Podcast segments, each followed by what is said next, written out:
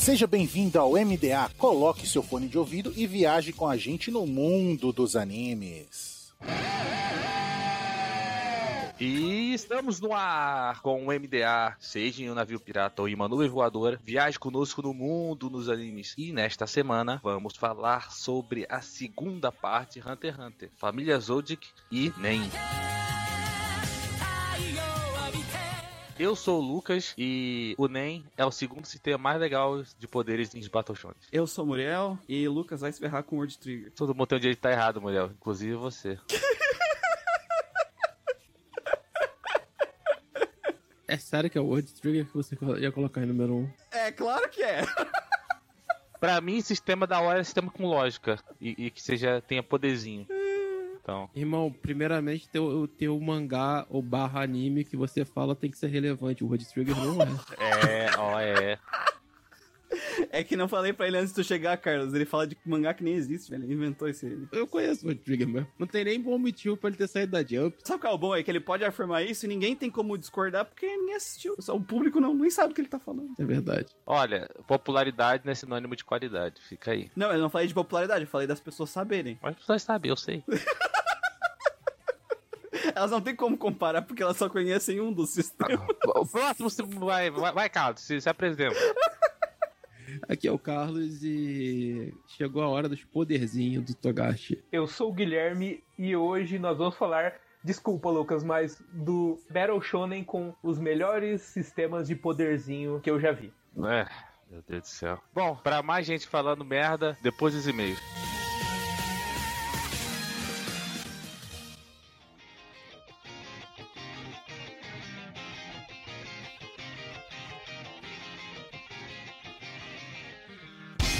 Mais uma semana de e-mails e recadinhos do MDA. Sempre agradecendo os nossos parceiros do Catum, Grindcast, OPEX, Papo Nerd com Elas e o canal do YouTube Guizão Voador. E claro, agradecendo sempre o apoio da Anime Hunter na Galeria Sogo Terceiro Andar ou no site www.animehunter.com.br. Lembrando sempre que vocês podem usar o cupom NSV Mundo Geek e ganhar 10% de desconto nas suas compras em mangás. Nós também temos o apoio da Crunchyroll, o maior streaming de animes do Brasil, e da Rádio J Hero, onde estamos todo domingo às 4 da tarde.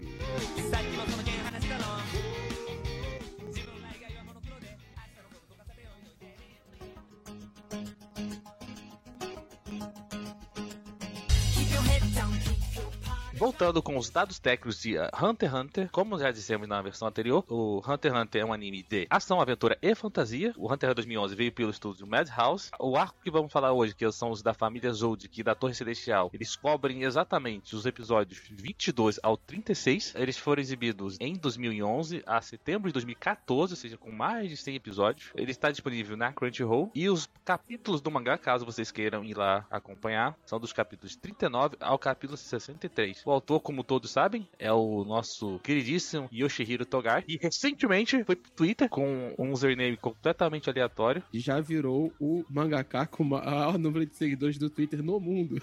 Caralho. o homem é fraco, hein? O homem é fraco, hein? Porra, esse, esse aí tem história pra contar, irmão. Ele é forte, a coluna dele. A gente tem uma teoria lá no Catum que ele só, ele só começou a voltar pro Twitter e tudo mais aconteceu porque ele já. Ele é o primeiro ciborgue da humanidade, a gente não sabe ainda. Nossa, cara. boa, boa. Espero que sim. É isso. Ele botou uma coluna biônica ali no lugar dele. Mentira, Togar já morreu e botaram o substituto no lugar. Não, aí não, mano. Aí não dá, porque a gente não vai descobrir em Hunter, a gente descobre já lá pro lado dos finais de Yu Hakusho que a mente desse cara é... Ah, na verdade a gente descobre mais isso em Level E, né, velho? Que Level E é uma loucura muito doida, velho. Level E é loucura. loucura, loucura. A loucura, loucura é o hiato desse mangá. Mas enfim, caso você não tenha assistido ou ouvido a primeira etapa desse podcast, Hunter x Hunter conta a história do jovem Gon que sonha ser um Hunter. E assim como seu pai, que o abandonou, né? Porque, é. Foi fumar Malboro, filha da puta, quem é arrombado. É isso aí. Porque, porque um Battle Shonen que se preze tem os problemas familiares, talvez seja esse problema de Road Trigger, né? Porque, né? Da família é normal. Mas enfim. Por isso que ninguém assiste. Ó, o pai do moleque sumiu. Mas a mãe dele é normal. Acho que ele é viúva. Não sei. Não, não há um problema na história. Na história, o Gon, ele também quer se tornar um Hunter. E nessas aventuras ele encontra Killua, Leório e Kurapika. Ou Kurapika. É, ou Curapaica se você for um puritano da TV dos anos 90, 2000. Vamos adiantar um pouquinho na história, né? No final lá da parte 1 do, do, do primeiro podcast, né, do Hunter x Hunter, nós finalizamos o Exame Hunter, né? E se vocês não lembram, ou relembrando, acaba com a, a reviravolta da morte, né, ou, ou melhor, do assassinato, que Lua mata um integrante um desafiante lá do Exame Hunter. Durante ali as últimas cenas, a gente acaba também descobrindo que um dos integrantes era o irmão dele, né? O Lumi. E aí, na parte aqui do anime, a gente vai começar a falar da mansão Zoldyck, né? Que o anime já havia nos avisado sobre a, a importância da família Zoldyck, né? dos assassinos Zoldyck dentro da mitologia, mas finalmente nós estamos mostrados a ela, né? É, ela foi basicamente a família do Killua, que é uma família de assassino que é tão famosa que é ponto turístico da cidade. Não, os caras têm a mansão, né? Ou seja, matar gente paga bem. Paga bem, né? Porque a quantidade de mordomo que eles têm, amigo. Imagina ter que assinar CLT todo mundo lá. Nossa, imagina. Férias, décimo terceiro, décimo quarto pra mordomo. Hein? Se os caras assinam CLT hoje em dia no, no, padrão Brasil, isso aí é um bom empregador, hein? Família Exótica tá de parabéns, porque ninguém mais assina CLT. Cara, por isso que os caras... Ah, os caras são assassinos, mas eles pagam... Eles assinam carteira. Pô, aí realmente, gente boa pra caralho. mas aí fica o questionamento: quem é que vai entrar com o processo trabalhista contra o Zoldyck, né? É, é. Foi, foi um bom ponto, viu, Lucas? Cats, eles me pagaram uma grana pra defender eles aqui. É tudo meio. Tudo CNPJ, né? Tudo CNPJ. Bom, nesse arco aí, a gente acaba conhecendo a, a mãe do, do Killua, que é uma pessoa bem simpática, né? E o irmão dele também. É o basiquinho, a gente vê um pouquinho de algum dos personagens, né? A mãe do Killua que é bizarra pra caralho. Eu quero saber por que, que ela tá tão enfa toda enfaixada. Mas assim, eu vou te falar a verdade que desde o início eu acho que a família Zord cativa a gente pelo trabalho honesto que eles, que eles realizam, tá ligado? Sim. É, é, é, porque é muito bom, cara, que futuramente a gente vai perceber isso no, no arco posterior, que é o arco de Yorkshin, né? Que, cara, é um trabalho como outro qualquer ali. Os caras estão só fazendo o job deles. Se não for pago, como qualquer trabalhador freelancer, de vez em quando os caras não são pagos, só largam o trabalho, não vale a pena, entendeu? Tipo, não tem muita coisa pra fazer. Exatamente. Os caras é freela, né, cara? Os caras são freela. Os caras é freela, é, mano. Então, então sofre ali como qualquer outro trabalhador nesse sentido. ainda é bom empregador, pelo que parece, pagando aí CLT, que já gente tá conversando. Então, cara, tipo assim, só admiração, irmão. Pura admiração. Trabalho honesto. Inclusive, o jeito que eles comandam o mercado ali, eu acho super gente. Mano, eles, eles chegam e ainda são muito cordiais no, em Yorkshire com, com os outros pessoal da, da, das outras empresas, tá ligado? Que dos concorrentes deles ainda, ainda, ainda falam que depois, futuramente, que como eles são concorrentes de mercado, né? Se, se eles forem contratados pelos seus parça, né? Eles ainda dão 30% de desconto, cara. Ainda tem todo esse trabalho maravilhoso de marketing aí, cara. É, não, eu, assim, eu, eu tenho pura admiração pela forma como eles comandam esse negócio negócio ali, principalmente pelo avô do Quilua, que eu acho um gênio, um gênio do empreendedorismo. Cara, maravilhoso, entendeu? E entre todas as coisas da família Zodiac que a gente não pode se esquecer, é que eles são os Silvas, né? O Silva. É, não, é o Silva. Opa, o Silva Zodiac, né, irmão? Silver. Silva, é Silva. Da primeira vez que eu assisti era Silva. Não, pra mim é Silva até hoje, entendeu? Mas eu ainda gosto mais do, do avô do Quilua, que é o, Z, é o Zeno, não é? É o Zeno. Cara, aquele coroa é muito irado, mano. Ele ainda é brother lá do. O, o cara é tão bom de negócio que ele é brother do, da maior empresa do mundo de Hunter, que é a Associação Hunter. Ele é brother do cara que fundou isso. Sabe que o velho é brabo porque quando ele, o, o, cara, tipo assim, é todo corcunda e, tipo assim, ele vai pro assassinato e ele anda com a mão nas costas, apoiando a coluna ali, de boaça, andando devagarzinho, de boa, com a mão na coluna. Isso aí é referência ao Togai. Opa! É, exatamente. Esse início aí eu acho legal, cara, porque, tipo, a partir daí, né, os dois próximos arcos seguidos que a gente vai ter de Hunter, eles começam a aprofundar mais no, no psicológico e no desenvolvimento de alguns personagens de Hunter, né? E aí você tem o. Acho que os dois principais nesse quesito, que é o que é o, futuramente o, o Kurapika, e depois, e primeiramente agora o, o Killua. É, os primeiros passos na mente, não só do Killua, mas da, da família dele. Uhum. Aí a gente começa a dar uma adentrada. Assim, sendo muito sincero, o que a gente tá falando aqui agora, né? É, Mansão Zodic e a Torre Celestial é muito arco de transição de treinamento bem característico de mangás dos anos 80 e 90. Hoje em dia, o mangá shonen atual da última década, isso duraria 10 capítulos, no máximo, assim, tipo, não seria nem arco. É, na verdade ia ser, tipo, cinco páginas e aí tinha não a passagem de tempo e aconteceria a evolução do personagem. Eu concordo muito com o Carlos nisso, porque principalmente na Torre Celestial a gente começa a entender, né, como que funciona ali o sistema de poder daquele mundo. Eu não sei vocês, a primeira, o primeiro contato que eu tive, eu fiquei assustado que eu não imaginava que ia ter NEM, não ia ter um sistema tão complexo de poderes assim, né? E foi uma surpresa boa. Cara, eu achei que ia ser clássico dos shonens, o poder desse cara é o que eu quero. É, de nascença, né? Só que o Togashi ele pensou assim: já sei, eu vou criar um sistema extremamente complexo que justifica eu fazer o que eu quero. Eu acho que o Togashi ele tava preparando já algumas situações, porque, por exemplo, na- lá na mansão Zoldyck, tem toda aquela questão de treinamento ali meio que subliminar, né? Porque, por exemplo, o portão, né? O portão que era pesadão e, tipo, tinham que treinar pra abrir o portão e tudo mais. enfim. Esse treinamento que tu tá falando, Lucas, ele ainda anda muito próximo do que é o Exame Hunter, saca? Que- Porque, tipo assim, eu acho o arco do Exame Hunter uma- um dos melhores arcos de shonen de todos os tempos. Porque ele é um arco que ele é sem poder, com poder, entendeu? Que é tipo assim, olha, tem essa galera aqui que é, por algum motivo do mundo especial, eles têm essa capacidade especial, e ele consegue narrar um shonen de batalha sem poder. O que é muito fora do comum, entende? Tipo, não tem poder assim em Hunter.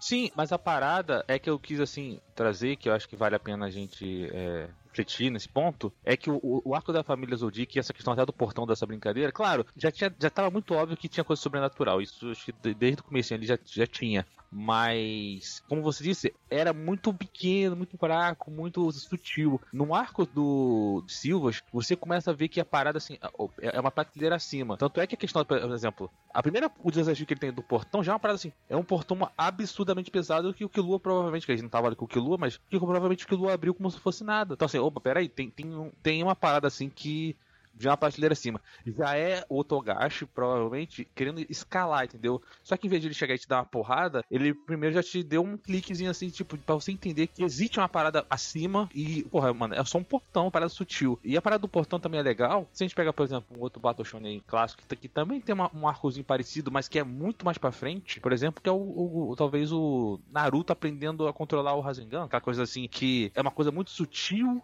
muito básica, é- não sei se vocês lembram, né, que é o Jiraiya dá a bola pro Naruto, que já é uma questão de nível de poder, já é uma coisa mais grandiosa, mas o, o elemento ali, eu acho que, a, acho que a sensação de quem tá assistindo é a mesma, né, que é aquela coisa básica ali, tipo assim, é a base da base da base da base, e o personagem tá tendo que aprender. Só pra lembrar, assim, a gente sabe que o Kilo abriu o portão e a gente sabe quantos portões ele abriu, né? É, três. 16 toneladas, pra ser mais exato. E eu discordo um pouco da parte da Rasengan, porque a Rasengan ela é bem expositiva. Ela, na verdade, ela é bem mais parecida com a parte já da explicação do Nen, né? Que é bem expositivo. Sim. Durante o, o primeiro arco do Hunter x Hunter, que nem o próprio Carlos falou, os poderes estão lá. É... Só que eles estão muito sutis e só alguns personagens fazem coisas estranhas. Coisas realmente fora da nossa realidade. Tipo, ah, uma pessoa que consegue controlar cobra, uma pessoa que consegue controlar, que cuida de inseto, tudo isso parece muito ok, sabe? É, só que o Killua, o Killua, o Illumi e o Hisoka, eles parecem de outro mundo, né? Na, naquele arco. Sim, sim, exatamente. Então já tem esse tipo de coisa estranha e na própria explicação do Nen nesse arco, quando eles estão usando o Hatsu, fica roxo igual o Illumi, né? É, fez lá no, no arco quando eles botaram na animação. Então ele conecta esses pontos que a gente viu lá no primeiro arco com a revelação do Nen que vai acontecendo gradualmente e já tem coisas assim. Antes dele, ah, dele apresentar o Nen formalmente pra gente, no próprio arco aqui da invasão da mansão, já tem coisas de Nen, né? A gente já vê até é, coisas estranhas na animação, eles colocaram umas auras em alguns dos personagens, assim, já pra criar ainda mais essa sensação, né? Mais visível ainda. Então, é uma, foi uma construção gradual de a gente saber que existe esse poder, a gente vê essas coisas, não tem explicação. E aí depois a gente tem a explicação com exposição, é, contextualizando o que a gente já viu de, de Hunter x Hunter, né? Então é, é, é bem legal e, e ainda por cima, esse o que a gente vai ver do Nen aqui no- nesses dois arcos é só a superfície dele, né? Porque ele é um sistema tão complexo que ele foi introduzindo meio que a conta-gotas, né? A cada arco eles foram ah, introduzindo um pouco dos conceitos e a gente só vai ter a compreensão completa de como é que é o NEM, todas as mecânicas do básico até o NEM avançado, o controle dele, só no final de Grid Island, né? Que a gente vai chegar a ver todas as facetas do NEM. Então ele é um sistema bem legal, assim, por isso que muita gente gosta e muita gente desgosta, né? Porque geralmente é, tem bastante texto envolvido, né? Bastante explicação, coisa do tipo. Tanto que assim, a gente vê também, já puxando a linha de raciocínio do Muriel, o Killua e o Gon, eles só vão desenvolver as técnicas de NEM deles, né, em Grid Island. Sim. Até então eles usam só os princípios básicos e a gente vê na- depois no arco subsequente aí da Torre Celestial o Kurapika, né, com a técnica dele, uma técnica bem complexa mesmo, mas os, os dois personagens ali que a gente acompanhou e aprendeu nem junto com eles, eles demoram um tempo pra é, desenvolver suas próprias técnicas, né, colocar ali aquele toque pessoal deles no, nos poderzinhos, né? E, e não só isso, cara, tipo, eu, eu acho muito legal a forma como o Togashi escreve essa construção. E aí, voltando na, na nossa predisposição de separação aqui das histórias, né? Que uma é, é a Mansão Zod, que a outra é a Torre Celestial, que é a- você vai desenvolvendo a gradação da evolução dos personagens em questão de poder, né? Porque quando a gente, quando, como eu tava falando, a Mansão Zod, que ela, ela se iguala nesse sentido ao Exame Hunter, porque as coisas já são espetaculares de se fazerem, mas elas estão no mundo do Exame Hunter, saca? Então, tipo assim, você empurrar um portão de 16 toneladas é algo que, a partir do momento que você já assistiu o Exame Hunter, você entende que é, é uma loucura, mas para aqueles caras que participaram do Exame Hunter faz sentido no universo deles. Hum. São os caras que pularam de penhasco, que passaram por prisão com presos que estavam no corredor da morte e por aí vai. Não foge o escopo inicial apresentado no Exame Hunter e vai evoluindo aos poucos os personagens que estão lá, né? E depois, posteriormente, quando você tem a entrada do Nen na Torre Celestial, e aí nesse caso, eu acho que a Torre Celestial é bem didática, né? É, é bastante expositiva. Não só expositiva, mas ela é, é visualmente ex- exemplificativa. Então, tipo assim, Sim. Tu consegue chegar até o nível 200, se eu não me engano, né? Agora que eu tô, acho que eu perdi o número agora. Isso, tá certo. Você chega, até você chegar ao, número du, ao nível 200, você consegue chegar com esse nível de força que o que eles conseguem desenvolver na base assim do, sei lá, vamos, vamos- vou chamar aqui de raiz. Do Slime Hunters. né? E a partir dos 200 você tem o batismo de Nen. Narrativamente, não precisa nem ser expositivo o que o Togashi faz, mas é bem na- numa questão semiótica, assim, de você conseguir construir perspectivas narrativas dentro da sua história, que demonstra que, ó, a partir desse momento tem que ter uma outra coisa para essa história evoluir, que é o Nen, que é esse poder. Isso. Então, a partir desse momento, vocês vão começar a perceber outra coisa. Então, todos esses dois arcos de construção, de desenvolvimento de personagem, de treinamento, esse tipo de coisa, eles têm essa evolução gradativa, saca? O que eu acho muito legal. E essa evolução gradativa, ela não se perde, o Togashi é tão bom de escrever, que ela não se perde quando a gente vai fazer o segundo arco de, de, de treinamento, que é Grid Island. Que Grid Island é um outro arco de treinamento com mais coisa, né? Então, mesmo assim, lá, você ainda vai ter, tipo, ficou os caras ainda tem que treinar o corpo, tem que treinar a força, tem que treinar uma porrada de coisa que eles tiveram que treinar também antes na mansão Zodic para depois conseguir evoluir o próprio Nen. Tanto que uma das coisas que é falado depois em Orkshin e depois é falado também em Ingrid Island é que um fator de o Killua e o, e o Gon ser tão bem desenvolvidos com o Nen, conseguir desenvolverem tão rápido o Nen, é porque eles têm a base muito fortemente desenvolvida que eles desenvolvem aqui nesse momento que a gente vai falar, né? É outro nível, né? Aqui é a, a verdadeira Exame Hunter começa aqui, basicamente, né? Porque a gente ouve isso bastante. Ah, conseguir a licença é só o primeiro passo pra se tornar um Hunter. Agora tu tem que dominar essa técnica, que só uma parte muito pequena da população tem domínio. E é legal que o Togashi ele faz isso, essa construção não só ali com o Killua e o Gon, mas a gente também vê isso com o Kurapika, né? É, ele tentando conseguir um trabalho, ele não consegue porque ele não domina nem o outro cara lá vai treinar ele também. Então tem essas pessoas que até a própria associação planta de para treinar esses novatos, sabe? É, então tem toda essa construção desse mundo do, Exame Hunter. Então é uma continuação do Exame Hunter esses dois arcos. Eles ainda estão teoricamente assim no processo de se tornar um Hunter, né? Então é bem legal como o Togashi faz isso aqui também. É, ele mostra não só com o, com o Gon e Killua, mas também com os outros personagens. né? Então isso é, é bem legal. E depois quando tiver o Leório também comenta que também aconteceu com ele e tal. Sim. Mas voltando lá no arco da família Zodic, assim, só pra gente finalizar, que eu acho que o arco da família Zodic ele é um arco, assim, muito mais pra falar e dar um background do, do Killua do que realmente um arco de transição. Ele, ele consegue fazer essa, transição, que eu, eu ainda, eu ainda acho que ele faz uma transição do ok, são person tem personagens extraordinários, pô, essa porra aqui é anormal. Ele consegue sair um pouco disso e mas assim, vo- voltando na família Zodic, eu acho interessante na questão do Killua a gente pensar que ele é um moleque que fugiu de uma família de assassinos, quer dizer, fugiu abre aspas, né? Porque a gente sabe que se a família dele quisesse de fato trazer ele de volta, conseguiria. Mas você vê que a mãe dele, no final das contas, queria que ele se tornasse maduro, que, tipo assim, queria que ele ficasse porra louca. Tanto é que ele tem até um. Você falou que a mãe dele. é, é óbvio que a mulher é toda estranha, usa uma máscara e tudo mais. Mas, tipo assim, ela, ela tinha brigado com o Killua, Killua tinha agredido ela. E só em Hunter x Hunter e só na família Zoujik que a mamãe estaria orgulhosa do filho ter metido a porrada nela, né? É, a máscara dela tem alguma, ver com- alguma coisa a ver com o NEM dela, né? Certeza. É, não, muito provavelmente. Que... Mas a gente não sabe, né? Direito. E assim, o, o, o legal, né, é que as coisas são plantadas aí, né? Outros personagens da família Zold, que esse tipo de coisa assim. Sim. A Luca não aparece nesse arco, né? Ah, não, não. A Luca é o. É o, sei lá, é o fora da bolha nesse sentido aí. Não, a Luca tá no quarto presa, né? Isso, mas o, por exemplo, a, a outra irmã mais nova do né? Que eu esqueci o nome dela agora.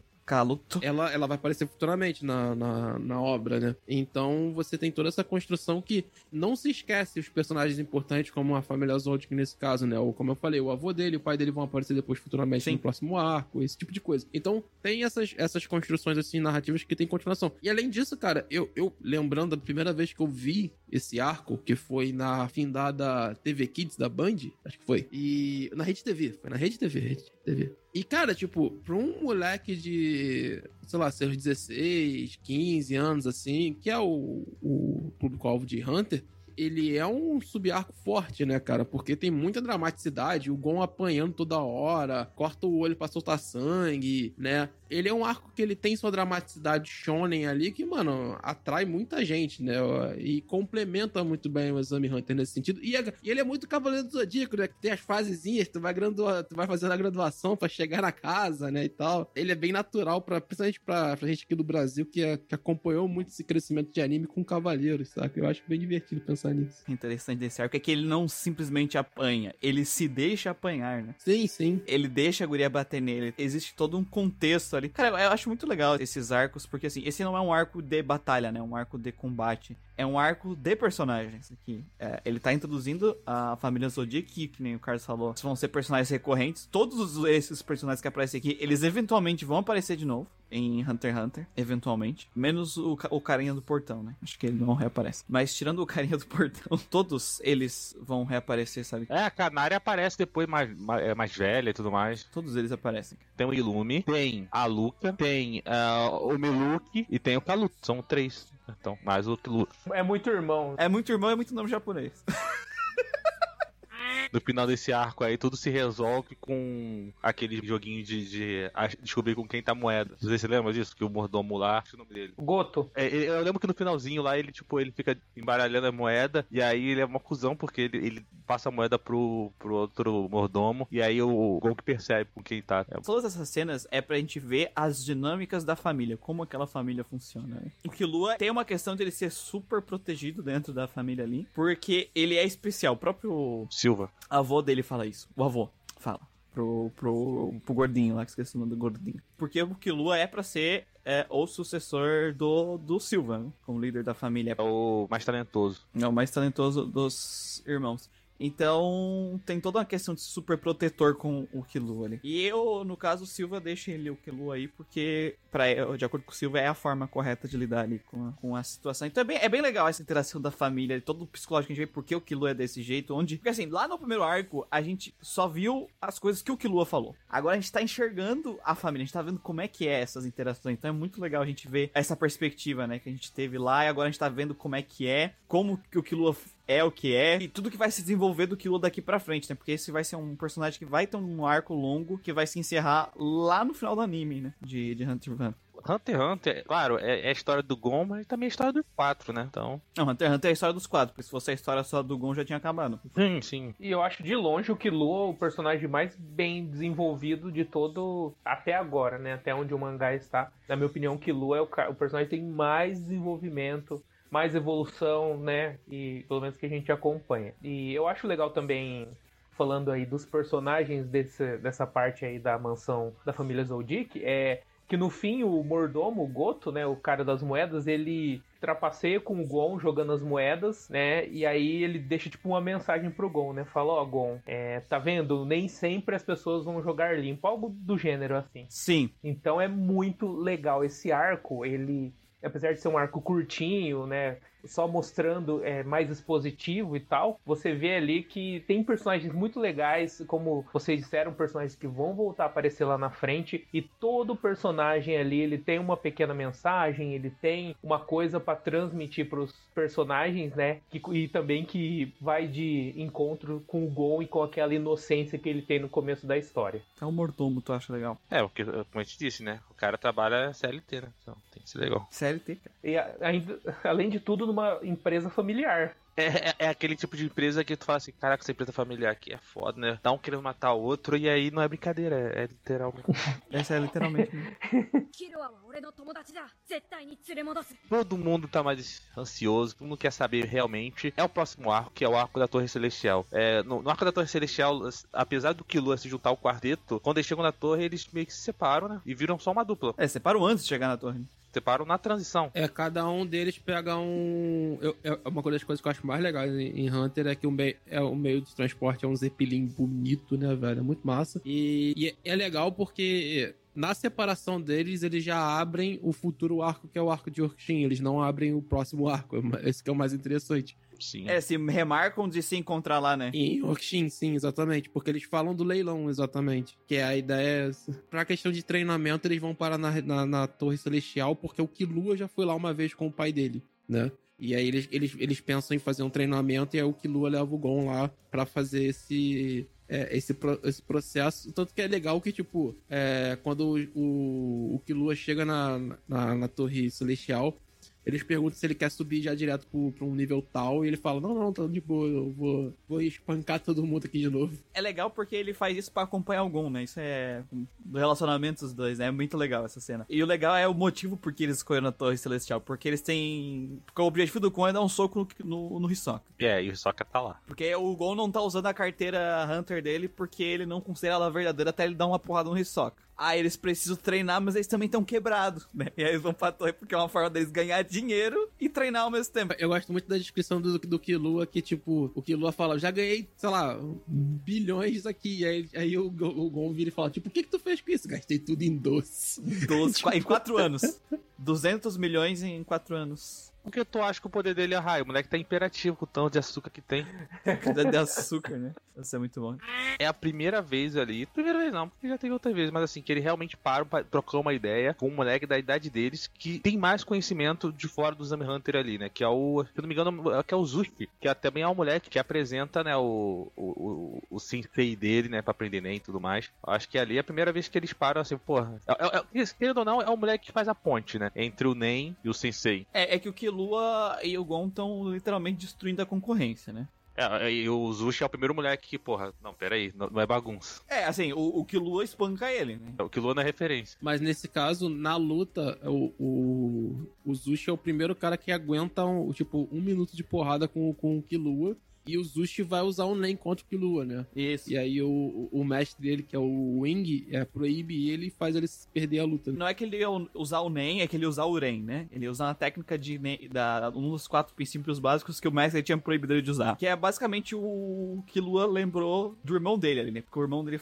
fez a mesma coisa lá no Exame Hunter. E aí começa a criar essa ligação do Nen e, e que eles descobrem o Nen ali, a existência do Nen. Porque, teoricamente, o Pia não era pra aguentar as porradas do Killua, mas tava aguentando. Não tava conseguindo encostar o dedo no Killua, mas tava sendo um saco de pancada resistente, né? Essa que era a, a moral. Porque o próprio Killua fala que até aquele momento ali na torre mesmo, ele nem tava batendo de verdade nos caras. E tipo, ele tá só ali nivelando ali só pra ter alguma emoção, né? Como todo assassino de sangue frio faz. É, ele, ele fala que ah, até o, os- ele, o primeiro golpe de verdade que ele deu foi no Zushi no final, porque ele ficou puto que o Piá tava, tipo, tava resistindo, tava deitando, aí ele deu uns. meio que perdeu o controle, deu um socão de verdade o Piá ah, levantou. E aí que eles vão conhecer o Nen aí nesse arco. Assim, com o exame do copo, com o exame do copo. Não, o exame do copo é mais pra frente. Eles chegam no, 200 no andar 200, o Hisoka tá lá. É o Hisoka? O Hisoka tá lá e o Hisoka fala.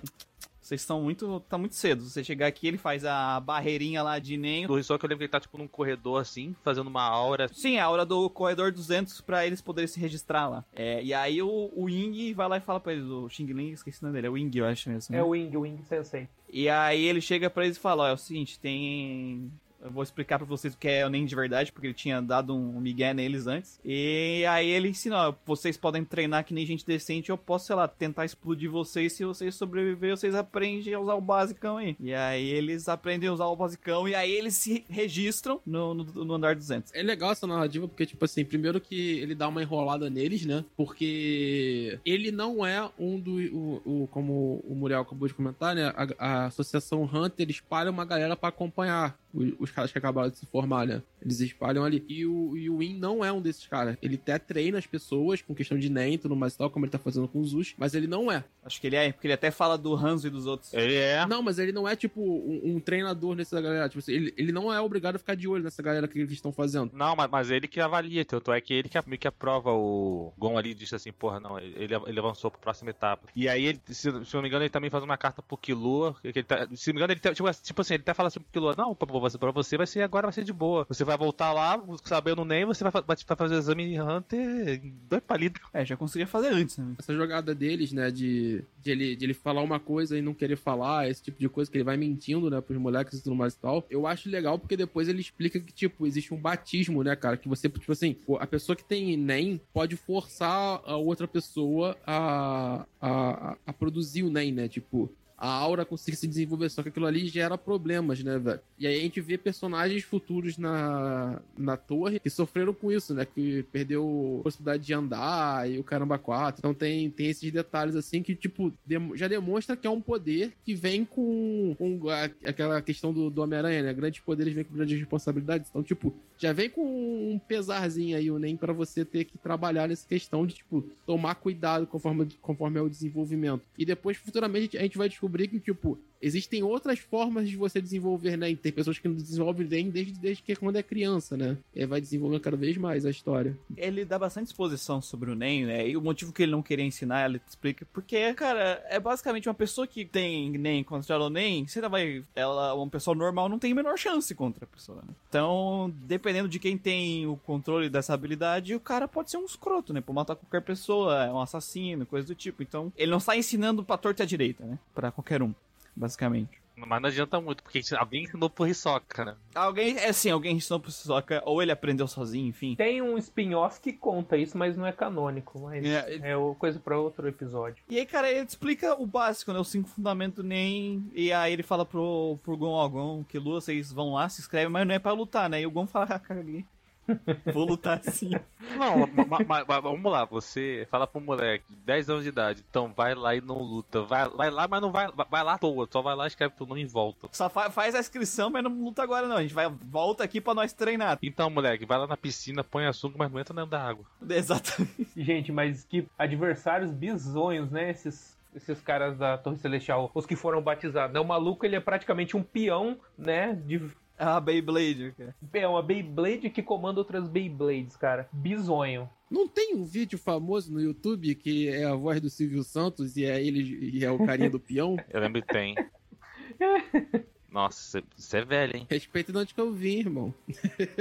Se eu não me engano, também nesse arco aí aparece aquela mina de novo. Ou a- não, a primeira, acho que a primeira vez que aparece a mina da Guiné de Yodan, aquela das, das cordas. Aparece ela? Isso, ela costura. Sim, ela aparece no final. É, é o- o- ela costura os braços do Hisoka que ele deixou os braços cair só pra ela consertar. Não, é o, o Hisoka tem uma luta pra ele ser o, o chefe do andar, né? Que é contra, sei lá, o, não lembro o nome lá do maluco agora. Castro. Isso. Que, que ele tem o. Ele tem o poder de materialização, né? Que ele faz um, doppel, um doppelganger dele mesmo, né? O Castro serve pra, pra a gente para ensinar pra gente como não usar o NEM, basicamente. E aí, nesse sentido, nessa luta, o Hisoka perde o braço e. Pô, esqueci o nome dela agora, tá ligado? Dessa mina. Eu não lembro o nome dela também. Mas como assim? Ela tá lá porque ela, ela entre- foi entregar a mensagem do, do Kurioro pro, pro Hisoka pra fazer reunião. E na real é a primeira reunião que o, que, o- que o Hisoka é obrigado a ir, né? Isso. Ele nunca se apresentou a, a Gene Ryodan. O legal da interação dos dois é que, tipo assim, o, ela- o Hisoka já sabia que ela ia pra lá, porque ele chamou também, na verdade. Porque ela já, ele, ele ia pagar ela de qualquer jeito, pra fazer os curativos nele, na luta. E, cara, ele, ele literalmente ele perdeu os braços porque ele quis perder os braços. Não, é que o, o, o Hisoka, ele, ele é doente. Ele poderia ter vencido o Castro sem ele perder os braços. Isso que é o legal do Hisoka. A gente mostra como psicopata maluco ele é. Mas ele resolveu fazer isso, além pra, pra dar o show, né? Pra dar o show. Pra ela ter que consertar os braços dele pra ele poder ver ela usando o poder dela. Porque ele tem fetiche com esse tipo de coisa.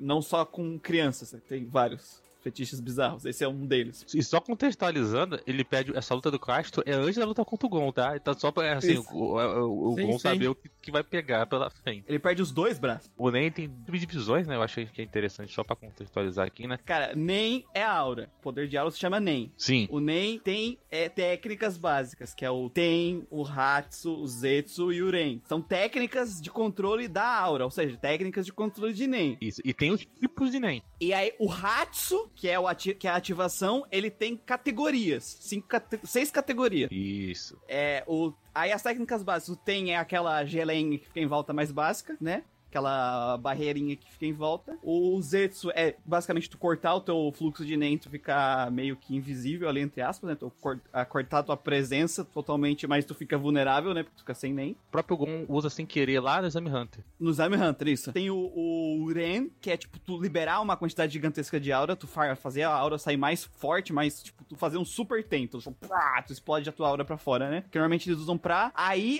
usar o Ren é pra, tipo, tu refinar essa aura de dentro e trazer ela, né, pra fora pra usar o Hatsu, que é a, a ativação, a tua habilidade, né? Que aí ela é dividida em seis categorias, que é reforço, emissão, transmutação, manipulação, conjuração e especialista. São essas seis categorias.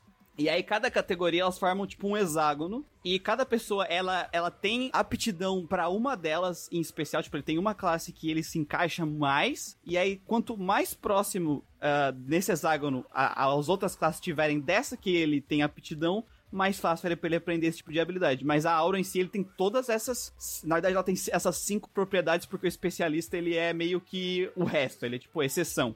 Então, a pessoa pode aprender um pouco de cada uma dessas habilidades, mas geralmente ela fica na, na dele, na de especialidade. O Ca- O Castro, a luta do Castro, ela tá ali pra mostrar o que acontece quando a pessoa tenta sair demais da especialidade dela. Porque o, o Castro é de reforço e a técnica de. de eh, que ele fez lá de Doppelganger, ela é conjuração e manipulação, que é do outro lado do espectro dele, né? Do hexágono. E aí ele fez uma técnica que ele teria muita dificuldade pra controlar e por isso que ele perdeu pro Hisoka. né? O Hisoka explica o porquê que é, foi patética a luta, né? Então, o Nen tem esses níveis de complexidade aí. Sim. E esse é só, tipo, o começo. E ainda a gente não entrou nas técnicas avançadas ainda. Isso aí é só o básico. Mas eu gosto que o, o, o especialização foi uma carta na manga, um coringa que o, o Togashi usou. Porque assim, é, é a exceção, né? Então, assim, se ele precisar usar qualquer coisa com nível de complexidade que não necessariamente se encaixe nas outras cinco, ele pode falar assim: ah, ele pode puxar essa carta de, tipo assim, ah, é especialização. É. Eu, eu achei que, tipo assim, claro que dentro da, da lore de Hunter x Hunter, ele, ele mantém isso muito muito amarradinho. Mas tu não pode negar que foi uma, uma maneira de ele ter um, um coringa se ele quiser fazer algo fora ali, ele ter uma explicação. Não, é especialização. Esse cara aqui é especialização, então por isso que é diferente. É, o, o especialista, o interessante do especialista, se tu for analisar como funcionam as batalhas de Nenko, depois que a gente já tem todas as características, a maioria das pessoas gostaria de ser um especialista, porque geralmente tem uma habilidade que ela, ela é extremamente forte, ela é extremamente útil, é, ela pode ser alguma coisa extremamente fora de qualquer espectro, é, só que tu tem algumas desvantagens de ser especialista, porque os, as, as categorias de combate direto, elas estão do outro lado do especialista, né? É, reforço, emissão e, conjura e, e transmutação são as classes mais ofensivas e elas ficam do outro lado do especialista. Então, tu tem uma habilidade bem específica que consegue fazer uma coisa extremamente overpower, mas além de normalmente as habilidades de especialistas ter bastante restrições, tu perde essa habilidade de combate direto um pouco, né? Tu não tem essa habilidade de combate direto tão forte. A não ser que você seja loiro. A não ser que você seja loiro, só que ele literalmente tá morrendo quando ele tá fazendo isso, né? E depois a gente descobre que tem um custo bem alto a, a habilidade do, do Kurapika, né? A gente não sabe aqui, no- não vai saber no próximo arco, mas no mangá já revelou que o custo pra ele fazer aquilo é bem alto. Basicamente ele tá morrendo quando ele tá fazendo aquilo, né? Ele tá perdendo tempo de vida, bastante. Cada um segundo ele perde uma hora quando ele faz aquela o olho escarlate, quando ele usa, quando ele vira especialista. É, aí entra também a questão da restrição das técnicas de NEM, né? É, mas aí a gente tem que. Vamos deixar isso pro próximo arco. Porque aí no próximo arco eles explicam isso, né? Nesse aí vamos focar no básico. Eu já errei o suficiente por hoje, deixa quieto. eu acho que interessante que aí o, o, a gente descobre mais ou menos qual é a ideia de cada um ali. É, eles não, você falou que eles não fazem o exame do copo agora, né? Fazer agora, fazer agora, mas não depois que eles fazem a inscrição. Depois, que, depois da luta do Castro, eles fazem é, o teste de copo. É, que ele faz do copo e aí descobrem que no, no caso do, do Gon, ele é um de reforço, né? Reforço. O Killua é transformação, não é? Isso, é o mesmo do, do, do Hisoka. É isso. O reforço, ele é autoexplicativo, né? Bate forte. É, é tanque. É bate forte e tanca mais. É, A, a aura é mais resistente, bate mais. O emissor é que ele consegue emitir a aura, né? A longas distâncias. O transformador é que ele consegue transformar a aura em outras propriedades. No caso do Killua, depois ele vai transformar em eletricidade. E o Hisoka transforma em chiclete. Manipulação é o cancro. Manipulação é basicamente isso. O cara dos peão, ele manipula os peão, por exemplo, também. É... O conjuração é o, o Killua, né? Conjura as técnicas lá, conjura a, a- as, as correntes dele. No caso é o Kurapika, né? Kurapika ele conjura. E o Leório, ele é a gente só vai ver a técnica dele quando ele dá o soco mais satisfatório da série. É, o, o emissor que pra mim é, é um, assim, ele pra mim é, é o mais complicadinho de explicar e não é, né? Porque, tipo assim, beleza, transformação é você meio que mudar a forma da sua, do seu NEM. Mano, emissor é Kamehameha, cara. Tem muito segredo. É o Leigan. É, mas a transformação de fato também podia ser também transformação, porque você, o, o caso do, por exemplo, do Killua, ele muda pra, pra, um, pra um raio. E ele faz esse raio, pode você poder falar que é emissão. Não, mas o ra- a- mas aí é uma propriedade do, da eletricidade que ele transformou a aura, já não é mais da aura, né? Sim, mas, mas- mas- mas- então, é por isso que eu falei assim, às vezes é meio difícil, só de olhar você identificar, porque tem essas situações, por exemplo, ele transformou a aura dele, só que se você só pegar, por exemplo, ah, a emissão é quando ele taca o poderzinho nos outros. Não, não é, porque tem esse caso da transformação que ele transformou e tacou.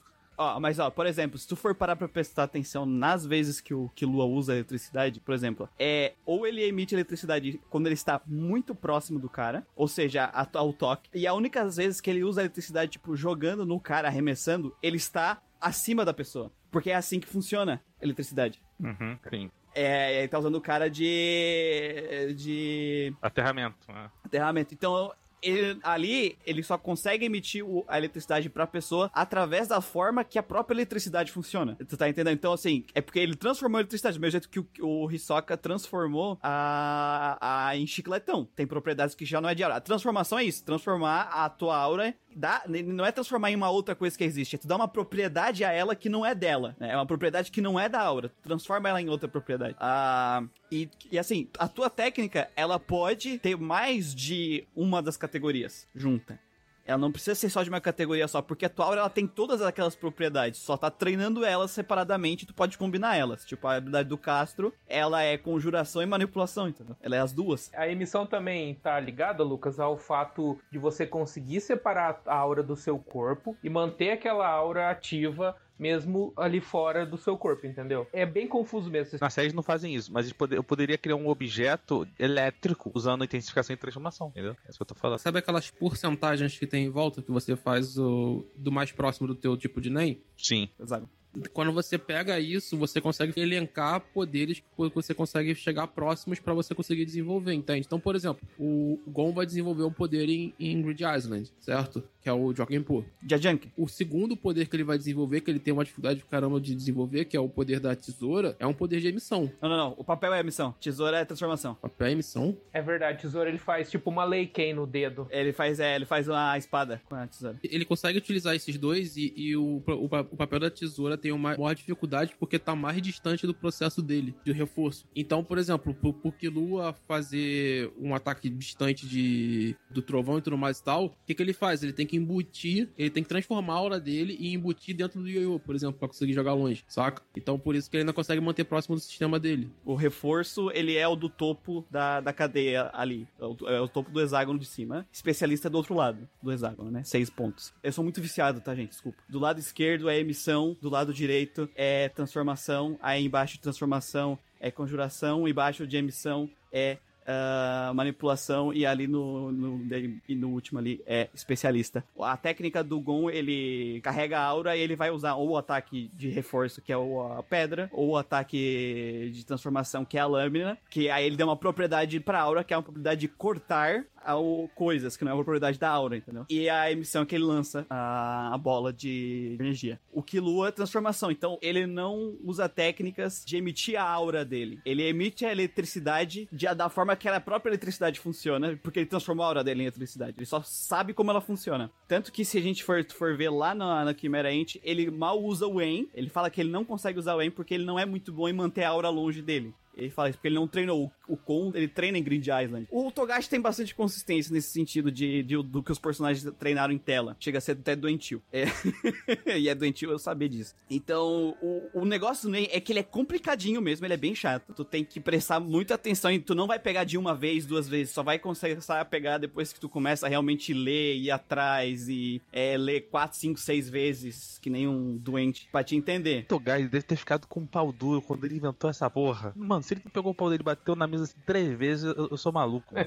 todos os combates do Hunter x Hunter, sabe aqueles combates, ah, ele venceu porque sim, sabe? Não tem isso. Ele venceu porque ele usou a técnica tal, no momento tal, combinando com a técnica avançada Y, tá ligado? É os combates, parece, sei lá, equação, tá ligado? Inclusive, de início, isso é muito foda, porque ele consegue desenvolver isso bem narrativamente. Pro futuro, se comporre. Cara, começa a ficar complexo de um nível que é, parece que tu tá lendo, sei lá, a Wikipédia do bagulho no, no- nas páginas, né? Não, tipo, é, é do nível que, tipo, a luta para por três capítulos pra você ter três capítulos de explicação o que tá acontecendo na luta. É muito chato nesse sentido. Isso, isso, isso. Isso é, realmente é, acontece mesmo. Isso é, isso é foda. Como o nível de complexidade foi piorando, é- é- essa coisa ficou mais clara. Que é o seguinte, Hunter x Hunter, ele acabou funcionando, né, mais no anime justamente por causa disso. Assim, eu, eu opinião minha, tá, gente? Mas eu acho que o anime é mais dinâmico. Claro, o anime é mais dinâmico por si só, mas o anime foi mais dinâmico ainda nesse ponto, justamente porque, por exemplo, algo que é três capítulos no mangá, às vezes você consegue matar ali no diálogo, porque, porque assim, o mangá, querendo ou não, você tem que escrever, né? E ler, você gasta muito mais tempo lendo do que você ouvindo, entendeu? Sim, sim. Então, quando você ouve e vê a cena a- andando, pô, aquilo ali às vezes passa em dois palitos, então flui, entendeu? Quando você tem que parar e ler uma parede de texto gigantesco, o cara fala assim, ah, meu pai do céu. E não é de zoeira, tipo assim, a gente fala parede de texto, não é que, sei lá, aparece dois balões explicando o que tá acontecendo. Não é dois balões. É tipo assim, é uma página inteira só de texto. Tipo, é o rosto do cara e, sei lá, texto, cara, explicando a técnica. Isso pra mim não é uma questão do, do Togashi, tipo assim, de erro narrativo. Isso não acontece agora, tá, gente? É no futuro, só pra deixar claro. O ato de o NEM ser complexo Uhum. não é diretamente coligado à verborragia narrativa que o Togashi escolhe fazer. Concordo contigo. Esse ato de ele ser super explicativo, super, assim, verborrágico na forma de dispositivo de apresentar, é muito por causa da saúde dele, de ele, de ele ter encontrado essa maneira de narrar a história dele, quase como de vez em quando uma light novel, Uhum. pra ele conseguir desenvolver futuramente. Porque enquanto ele tem saúde pra desenvolver, ele consegue ainda manter a coisa complexa e narrar visualmente a mesma coisa sem precisar desse tipo de construção. Não, então tu imagina, Carlos, que é um sistema complexo, e aí, sei lá, vamos dizer a gente, quantos anos que sai o último capítulo? Três anos. O próximo combate de Nen, tu vai lembrar de todas as complexidades que ele explicou de Nen, desse arco que a gente tá falando até o final de Grid Island? Porque os combates que tá acontecendo agora, os caras, quando eles vão usar Guiô, eles explicam que eles estão usando Guiô e as coisas e tal, ele não precisava fazer. Porque nem o Carlos falou muito bem aqui, se a gente pegar esse começo, ele explica e depois ele deixa solto, porque na hora que ele tá explicando lá atrás, ele tá explicando e mostrando visualmente, e aí nos combates,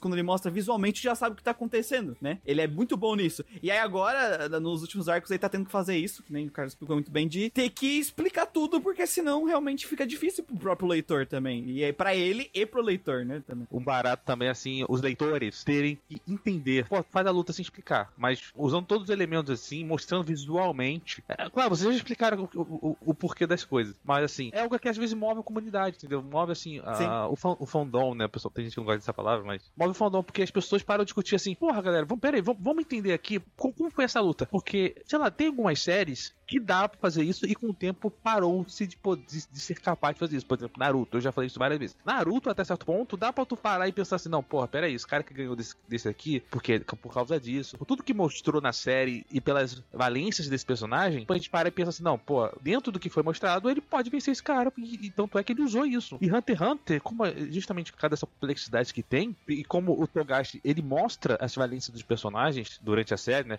Pô, quantas vezes a gente, a gente- a gente comentou só desse trechinho aqui de, de podcast, quantas vezes ele mostrou as valências do, do Gon e do Killua, entendeu? A sagacidade do Killua, o preparo de ser frio, de ser calculista, Uhum. as questões muito naturais do, do Gon, né? A perícia de ser observador, olfato, visão, audição, ou seja, o Gon é um sobre-humano. Mesmo sem as habilidades de reforço, o Gon é um cara sobre-humano, entendeu? E, e com todas as informações, você poderia ver a luta, e aí é fantástico, porque Gente, quando você pega uma obra assim e é possível fazer isso, é fantástico você às vezes parar num grupo, às vezes de quatro amigos e ficar discutindo, tá, foi isso. Aí, aí o outro fala assim: não, não, não foi isso. Beleza, o autor explicar, é, amarra as coisas, amarra. Mas você poder às vezes discutir e ter lógica. Tem lógica. Tu tem uma fórmula pro qual tu pode dis- discutir se aquela luta faz sentido ou não, né? Porque tem a fórmula.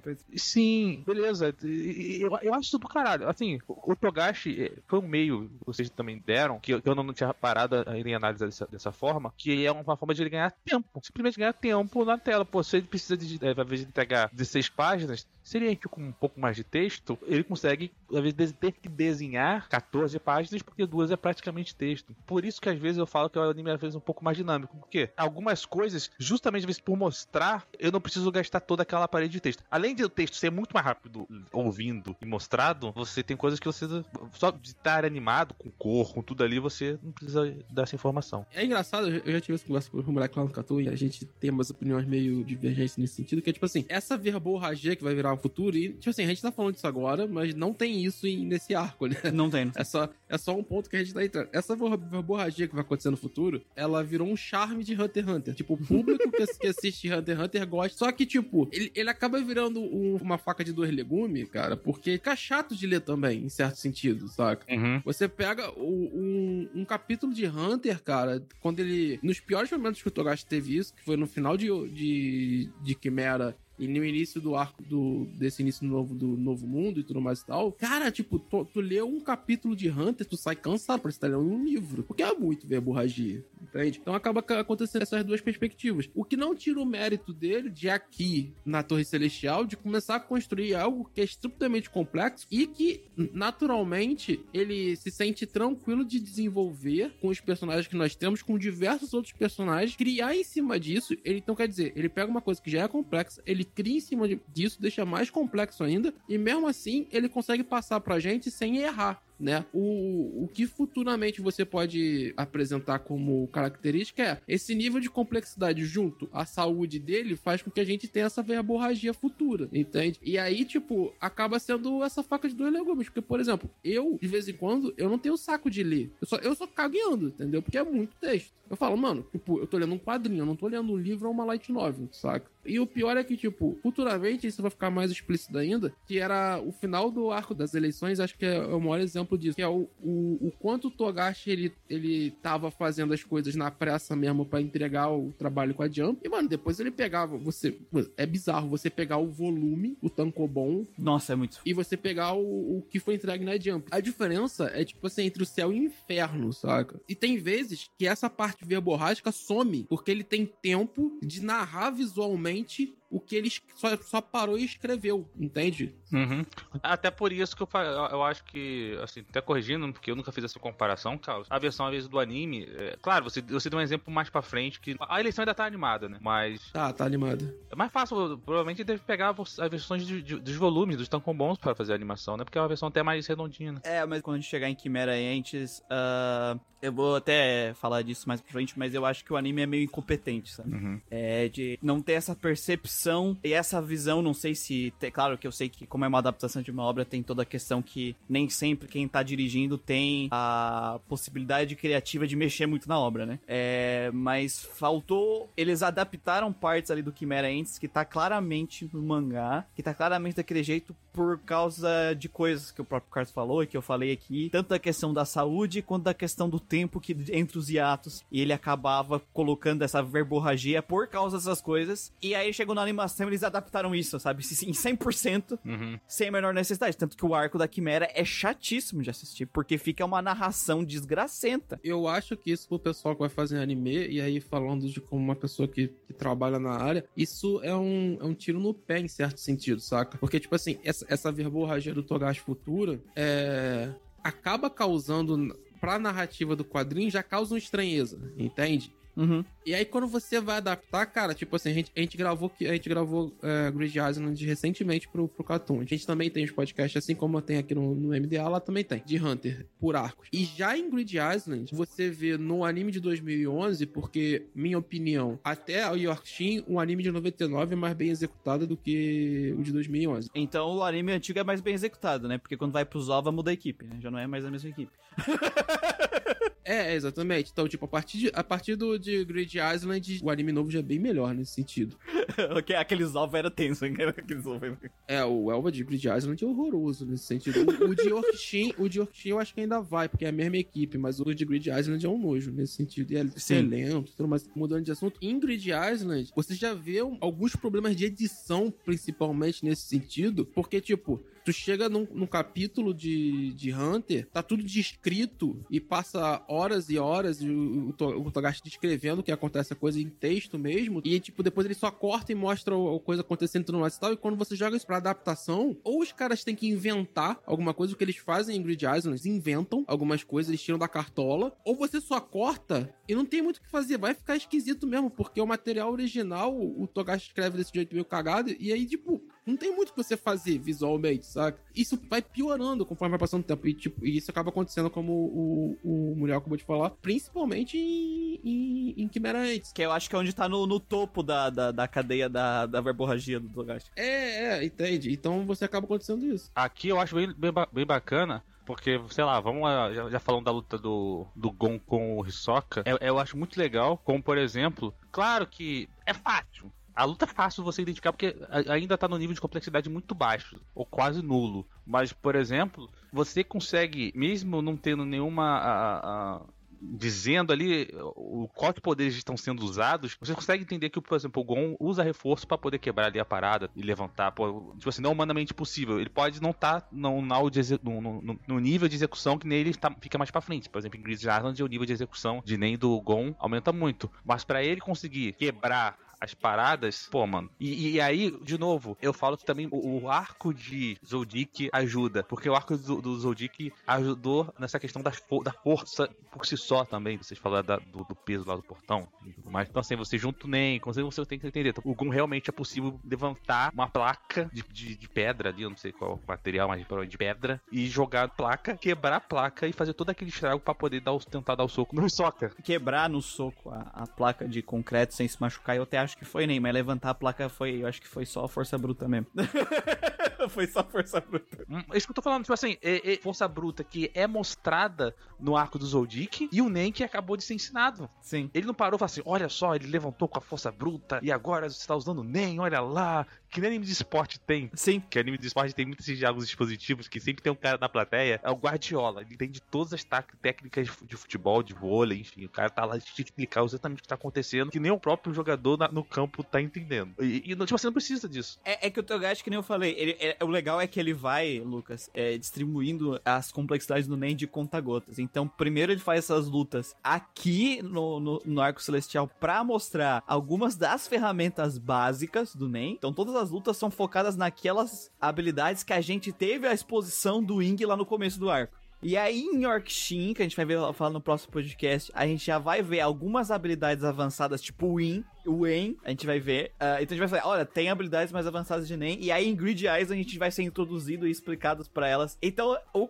Togashi ele foi muito bom nesse sentido. Ele é muito tipo, ele tem essa exposição inicial e depois ele tem essa construção através de demonstração nas nos combates, nos arcos, nas coisas. Ele é um excelente professor de explicar o Nen no anime, sabe? Eu acho isso muito bom, velho. Como ele é um ótimo roteirista e a gente já apresentou isso, ele apresenta as coisas pra gente antes, entende? Uhum. Então, tipo, como a gente já até comentou antes, ele já deixou uma coisa meio estranha no Exame Hunter para trazer aqui. Aí, tipo, aqui ele apresenta uma coisa, aí ele vai, entra com o Yorkshin, e Yorkshin ele apresenta coisas muito mais além, e a gente vai entender quando tem um arco de treinamento depois em Grid Island. Em Hunter é sempre isso, entende? Então, ele, o, o Togashi sabe fazer esse roteiro, ele é muito bom roteirista nesse sentido. E nesse ponto aqui que a gente tá aqui agora, ele é muito bom com. As pessoas tendem a achar que o Togashi, por causa dos rabiscos que ele entrega de vez em quando lá pra Jump, esse tipo de coisa que ele, ele não é bom quadrinista e tal, é muito pelo contrário. O Togashi é um dos melhores quadrinistas que nós tivemos na Jump nos últimos 30 anos, entendeu? É, é, eu costumo brincar com, com os moleques, tanto aqui no MDA quanto lá no Cartoon, que, tipo assim, existe mangá que você sente dor de cabeça de ler, existe que os mangá que você não.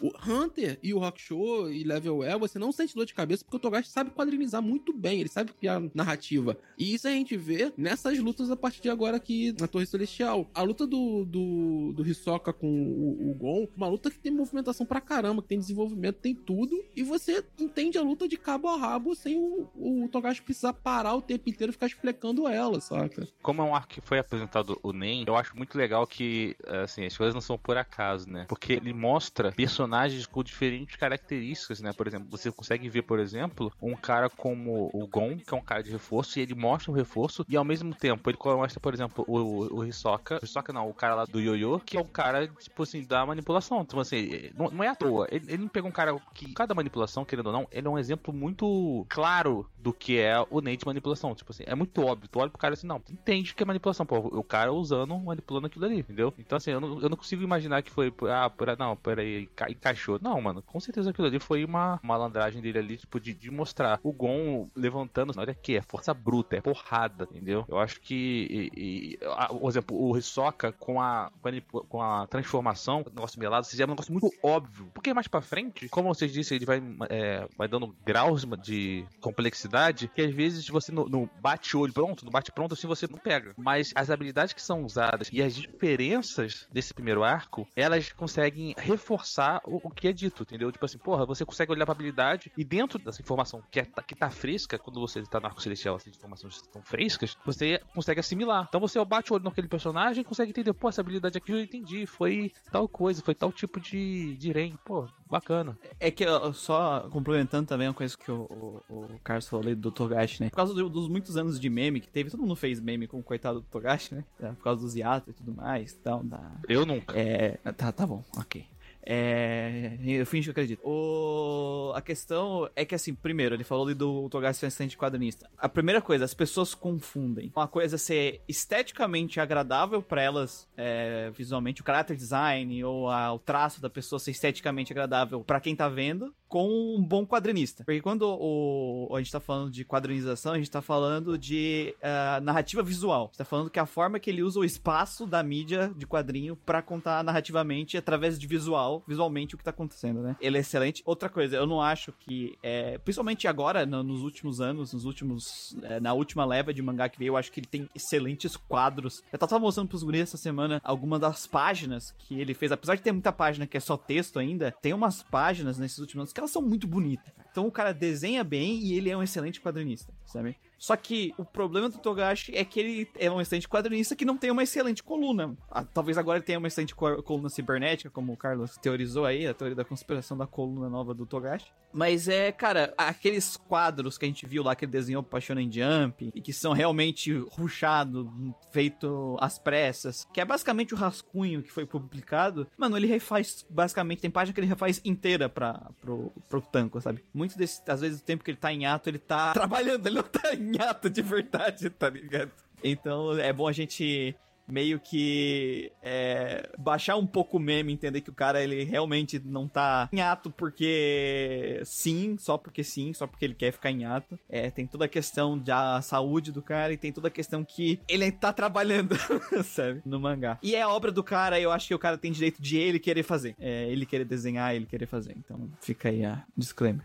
Todo esse disclaimer, todo esse bonito, fica até feio terminar o podcast, mas depois de tudo isso, o Gon finalmente consegue acertar um soco no, no, no Hisoka, né? E é só um soco mesmo, né, gente? Ah, cara, mas eu, eu acho bacana porque toda essa construção da, da narrativa, desde o início, desde lá do Exame Hunter até agora, ela, ela se fecha de uma forma bem catártica com esse soco, saca? Uhum. Então o Togashi vai lá e entrega o que você quer ver desde o início e pontos, entende? Não tem nada muito o que fazer nesse sentido. Não é só um soco, ele tem todo um significado simbólico. Exatamente, exatamente. De uma construção de personagem que veio do primeiro arco. É um baita soco. E além disso, o Togashi ainda consegue manter um- o que muitas pessoas adoram em Shonen, né? Que é o nivelamento de poder, né? Porque claramente o, o mesmo Gon tendo evoluído até esse ponto, o Hisoka é mais forte. Né? Ele, ele se demonstra mais forte e todo mundo percebe que ele é mais forte nesse sentido, percebe que o Gon e o Killua têm que se desenvolver nesse sentido, mas o arco serve pra gente ser apresentado ao Nen, não necessariamente ele serve pra gente é, ver o Gon finalmente lutando em pé de igualdade com o Hisoka ou algo parecido, né? Se você parar pra pensar, até o final do anime, ele não tá. Sim, sim, exatamente. E na verdade, é, o que eu acho mais legal nesse arco é que a gente consegue perceber, e já é falado desde o início, que, um, pra você ser um Hunter, você precisa de NEM, mas você não precisa ser um Hunter pra ter NEM, né? E dois, mesmo você aprendendo NEM e outras coisas, você ainda pode ser um merdão, tá ligado? Então, eu acho que a Torre Celestial é bem exemplificativa nesse sentido, né?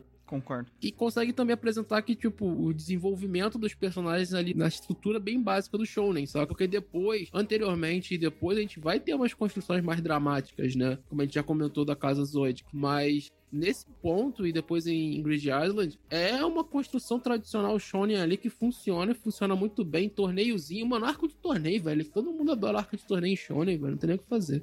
Quem não gosta tá errado. Totalmente. Quem não gosta tá errado. Por isso eu gosto de Road Trigger, a eterna arco de torneio. Se o arco de torneio for ruim, não é culpa do torneio, é culpa do autor, só pra... Isso é verdade. Bom, Arco de torneio, é ele é muito bom, ele serve pra muita coisa narrativa, não só pra combate. As pessoas acham que arco de torneio é lutinha. Quem acha que arco de torneio é lutinha não assistiu o anime direito. No caso do Hunter x Hunter é tutorial. é.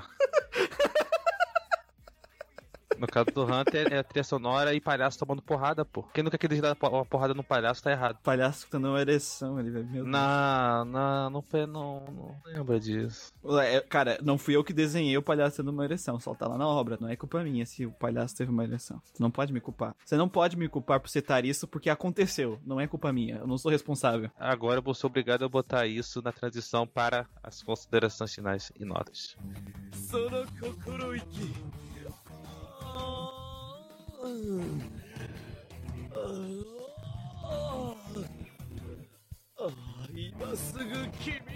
Cara, eu gosto bastante desses dois arcos. Eles são arcos de transição e de introdução da mecânica aí de, de NEM. Eles são os primeiros passos aí. Os primeiros passos não, porque o primeiro passo foi dado no arco, no, no primeiro arco ali do Killua, né? Eu gosto muito do Togashi nesse sentido, porque esse arco aqui, ele tá entregando construção pro arco que vai ser ah, um dos, acho que um dos principais arcos da história, um dos arcos favoritos da maioria da galera, que é o Yorkshin. E eu gosto quando as coisas estão interligadas, quando a história ela tem esse fluxo, sabe? De o arco anterior, as coisas que acontecem no arco anterior contam o próximo arco e contam o decorrer da história. E aqui é mais um passo pra isso. O Togashi sabendo escrever bom roteiro aí, é diferente de, de uma galera aí, de outros mangás já citados, que, que eu vou citar nenhum nome.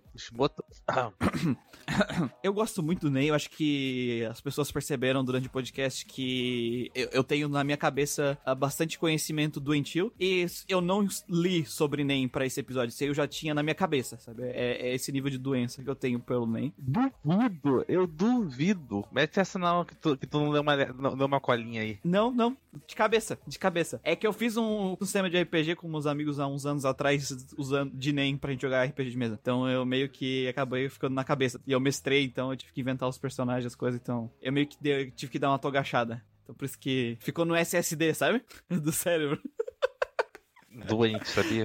Que- Porque só fica coisas inúteis no SSD do cérebro. É doente. Então, assim, é a introdução da minha mecânica favorita, né? Dos animes que eu assisti, afinal, ninguém assiste. ah, ninguém assiste. É, eu já até esqueci o nome do anime. A World Trigger. É isso aí. Ninguém assiste isso aí. É. Vai ser censurado.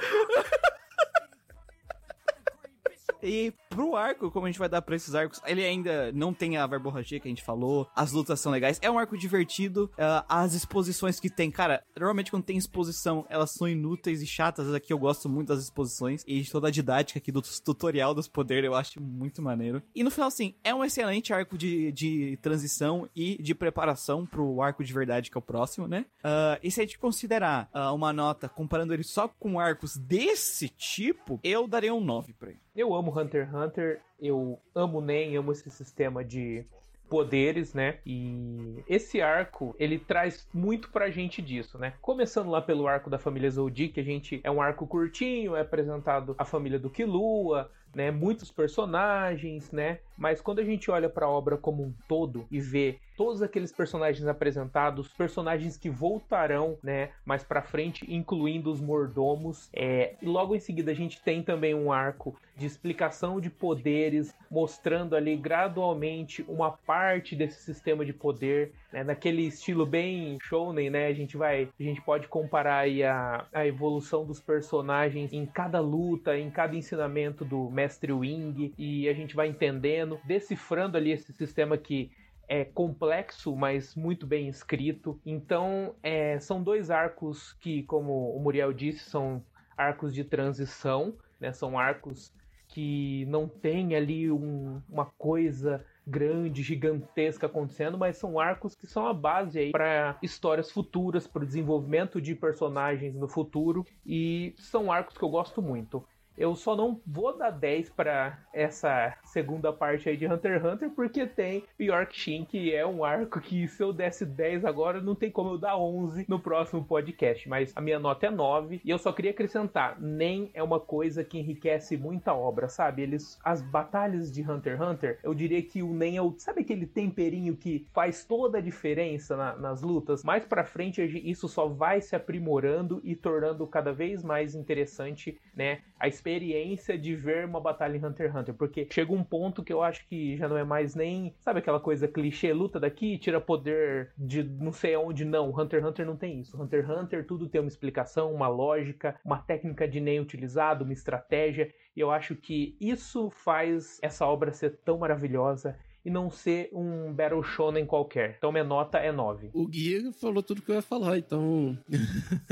é basicamente isso. Faço minhas as palavras dele. E, cara, tipo, não tem muito o que falar, assim. Tipo, o próximo arco de Hunter talvez seja o melhor arco de um shonen de batalha de todos os tempos. Acho que deve ter alguns arcos, talvez, de One Piece que rivalizem. E. e é isso, mano. Eu acho que um arco tão, assim, questão de tamanho e qualidade, né? Tipo, tamanho versus qualidade, assim. Acho que o de Hunter x Hunter acaba sendo melhor porque é mais curto, né? É, Eu não sei porque existe um arco pra mim em, em One Piece que também é curto e é, é fora do comum. Mas depois a gente conversa isso fora do, fora do, do cast. Mas dá uma briga boa, dá uma briga Cara, tipo, aqui eu acho que o que o Togashi entrega é basicamente a perfeição. Perfeição não diria, mas assim, é um almanac do que você. do que um artista que vai fazer um shonen de batalha tem que fazer pra entregar um arco de, de desenvolvimento de treinamento, saca? E, e como fazer legal, como fazer divertido e como desenvolver o poder da história de forma. Não precisa ser tão complicado, mas narrativamente apresentado isso dentro do escopo da sua própria obra de uma forma muito interessante, saca? Porque aqui o NEM, por mais que ele vai se tornar cada vez mais complexo, e ele já seja complexo aqui, ele é muito próximo e muito dentro do estilo da própria narrativa que Hunter já, já se emprega né? Eu acho que o Togashi em Hunter ele faz o que ele começou a testar no final de Hakusho, com fazendo mais, por mais que o Hakusho ainda trabalhe muito mais com a base de poderzinho e tudo mais e tal, o tem detalhamentos de desenvolvimento de poderes, principalmente na segunda leva de, de Hakusho, arco de Sansu, esse tipo de coisa que já metem umas coisas mais complexas, mais desenvolvimento de coisas, que aí ele traz e ele eleva a outro nível em, em Hunter, né? Então, cara, tipo, é 9, tá bom. Eu acho que é, é- é- acho que não tem. Até tem, acho que tem arcos piores do que esse em Hunter, então 9 tá, tá mais do que bem dado pra, pra esse arco, é um arco muito divertido de se acompanhar. E nos animes ele é bem legal, né? Porque é muito dinâmico nesse sentido, esse, esses arcos. E vejam o anime de 99, gente. É mais bonito, é mais legal, a trilha sonora é melhor, o Togashi participou da produção. É, ah, meu Deus do céu, é muito melhor, tá? O anime de 99 não tem a luta do, Ca- do Castro, mas tem a menina do elevador que compensa a fala do Castro. Ah, o menino do elevador é maravilhoso no 99, cara. A menina tá drogada o tempo inteiro, velho. Saudade de menina do elevador. Eu acho que era o filler que eles não podiam ter tirado do 2011, era a menina do elevador, mas também. Pô, a menina do elevador era foda. Bom, eu não vi o de 99, não tem mina de elevador aqui, mas eu concordo com os relatores aí. Eu acho que o anime ele traz uma das formas mais divertidas, mais legais de, de acompanhar. Eu que, cara, quando eu vi o Ney pela primeira vez, fiquei pensando, cara, meu lado nerd gritou, assim, nossa, dá pra fazer tanta coisa. E assim, eu, eu já disse isso em vários podcasts. Eu tenho um tesão com luta que eu entendo, sabe? Com aquela luta que, porra, não é o cara que primeiro deu soco mais forte ou que deu o poder com mais energia. Eu gosto daquela luta que é na sagacidade, é na, na lógica, na, na marotagem, entendeu? Essa luta que é boa, mano. Aquela luta que, porra, o cara dá um, um soco no chão, mas o poder dele faz o soco teleportar e bater lá na puta que pariu. Porra, mano, isso é muito foda, mano. Então, cara, o arco de, de Zoldyck e da Torre, eles não são arcos por si só muito grandes, assim, muito complexos, cheios de coisas, mas eles trazem informações complexas, eles, eles trazem informações grandes, né? Eles não são um Enies Lobby, eles não são um Marineford, mas ele é um arco que traz tanta coisa, que agrega tanto na história pelo conteúdo, por diálogos, que pra mim torna um arco fantástico. Então, eu vou seguir a galera aí, vou atrás do Muriel e vou dar um 9 também. E com isso, a média ficou fácil, né? 4 9, média 9, né? Costuma ser. Se vocês gostaram do podcast, não deixem aí de curtir nossa postagem no Twitter, no Instagram, no Facebook. Comente também no Spotify. Se você quiser dar um feedback aí, pode mandar um e-mail também para mda.nsv.geek.com.br. Lembrando aí que tem um catarse para vocês apoiarem e ajudar a gente aí mensalmente. Então, se vocês puderem, nos ajudem. Tem o PicPay lá no Twitter. E é isso. Até a próxima semana. Valeu e tchau. その胸がその瞳が眩しくて少しめまいがする。夜もある。それは不意に落ちてきてあまりにも暖かくて飲み込んだ七色の星弾ける火花みたいにぎゅっと僕を困らせた。それでまた歩いて行けることを教わったんだ。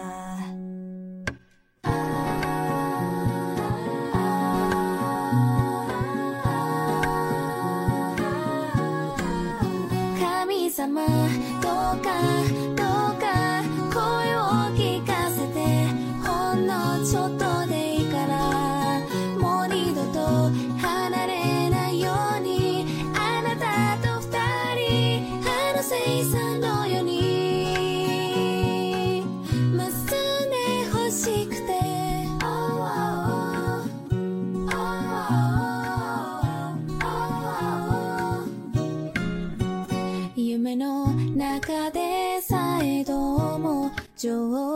ゃない。心具合。気にしないでって。嘆いたこと。泣いていたこと。ほつれた袖の糸を引っ張ってふっと星座を作ってみたんだ。お互いの指を星として。それは一口でたらめて僕ら笑い合えたんだそこにあなたがいてくれたならそれでいいんだ。